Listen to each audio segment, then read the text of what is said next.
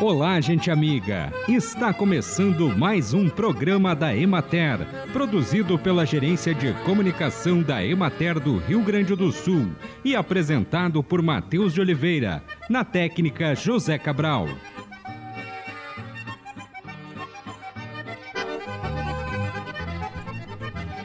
Acordo com o Instituto Nacional do Câncer, é recomendado para as mulheres com risco elevado para câncer de mama que elas conversem com o médico para avaliação do risco e a conduta a ser seguida. A mamografia e o exame clínico das mamas identificam alterações suspeitas, mas a confirmação do câncer de mama é feita por biópsia que analisa uma pequena parte retirada da lesão.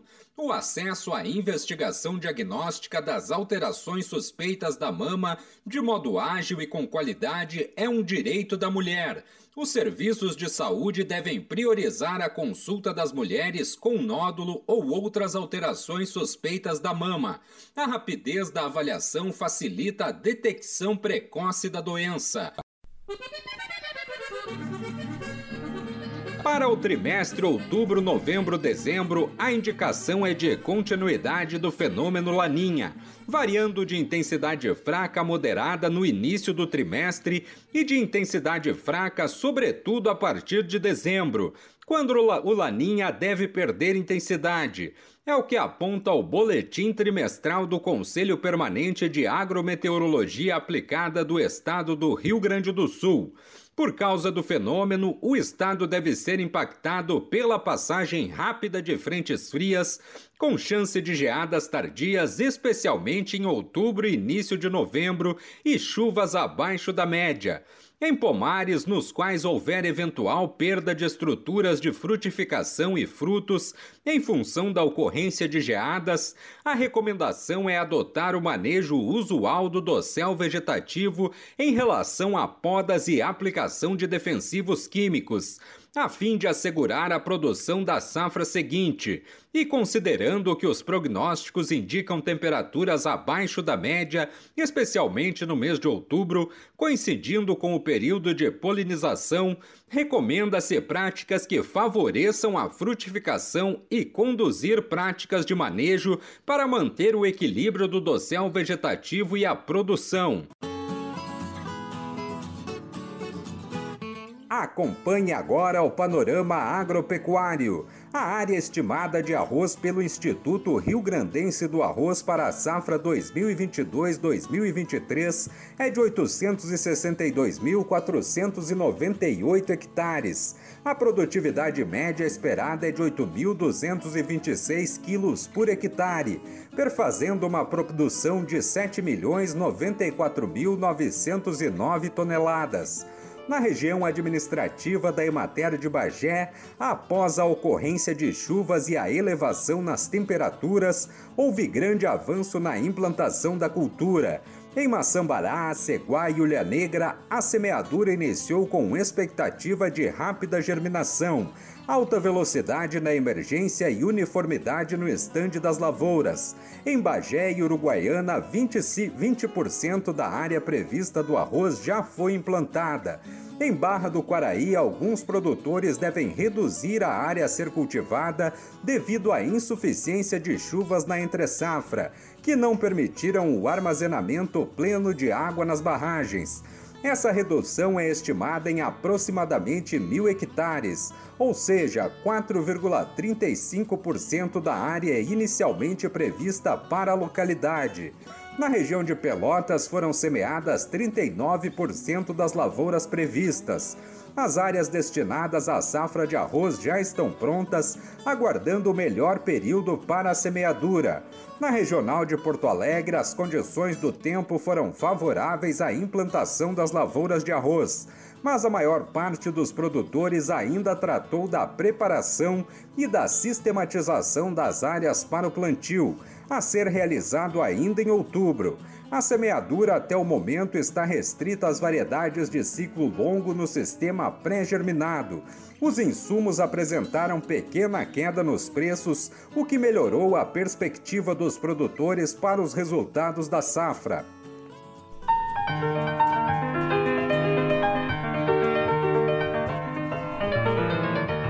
No programa de hoje, a repórter Raquel Aguiar entrevista a nutricionista oncológica Beatriz Moser, que é voluntária técnica no IMAMA desde 2007 e fala sobre a influência da alimentação na prevenção e no processo de cura do câncer de mama. Beatriz, a gente está aqui hoje para falar sobre saúde da mulher, né? Como é que uma alimentação saudável pode colaborar para isso? De mu muita valia, né? A alimentação, nós é, somos o que comemos, nós somos feitos de nutrientes e os nutrientes vêm do que eu como. Claro que saúde é mais global que isso, né? É também o que eu faço, o sedentarismo é, uma, é um fator importante para combater doenças, inclusive o câncer de mama. É também o que eu penso, porque a cabeça é fundamental nesse processo de cura e de prevenção. E, mas a alimentação é extremamente importante. Eu sou vitoriosa do câncer de mama desde 2006 e lá eu já era nutricionista há muito tempo. E, mas fui estudar mais a fundo e vi essa relação muito íntima do que eu como com o câncer. E o câncer de mama não é diferente disso. Então, é, e a visão que eu tenho da nutrição é muito simples.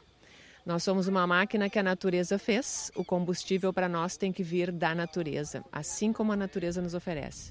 Então, vegetais, frutas, integrais, né, cereais, leguminosas, é fundamental para que a gente tenha uma prevenção e também eh, evitar o câncer de mama e outros cânceres.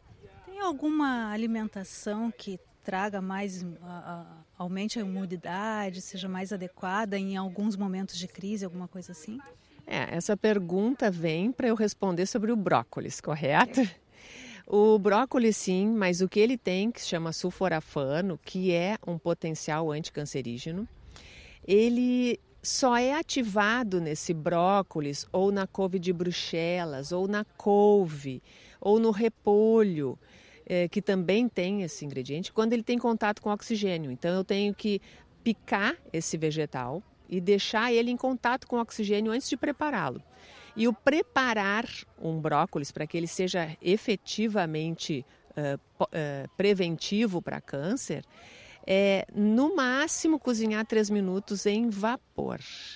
E de preferência um vapor de água sem cloro. Mas é fácil. Porque assim, o que é uma água sem cloro? É uma água potável que tu deixou ela aberta, exposta ao ar, de 30 minutos para mais. O cloro evapora.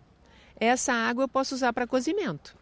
E de preferência, o brócolis tem o seu auge de sulforafano quando esse brócolis que estava ali cortadinho, em contato com o oxigênio, vá direto para esse vapor, num recipiente apropriado, de preferência de inox ou de louça ágata e não em plástico ou teflon ou outras substâncias, é, outros, outros materiais que se usa na cozinha que são potencialmente cancerígenos e estão associados já é, a câncer.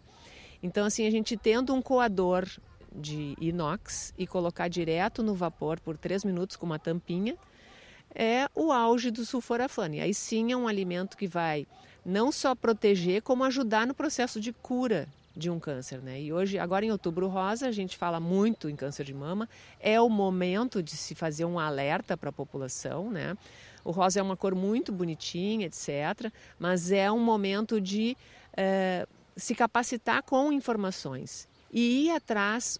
Nós temos o ano inteiro para ter o nosso mês rosa, que é quando eu vou fazer meus exames preventivos. E isso faz toda a diferença no cenário atual, né? Acompanhamos a entrevista da jornalista Raquel Aguiar com a nutricionista oncológica Beatriz Moser.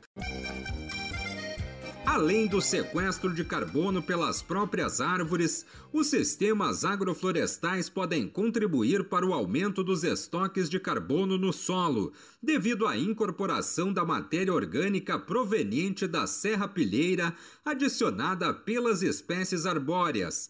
A matéria orgânica é composta basicamente de carbono e a ele estão associados nutrientes como nitrogênio e enxofre. A matéria orgânica adicionada ao solo pela serrapilheira é a fonte de nutriente que mantém a fertilidade das matas e florestas, por meio da seclagem de nutrientes, que é um ciclo de transferência de nutrientes que começa e termina no solo. E assim encerramos mais um programa da Emater.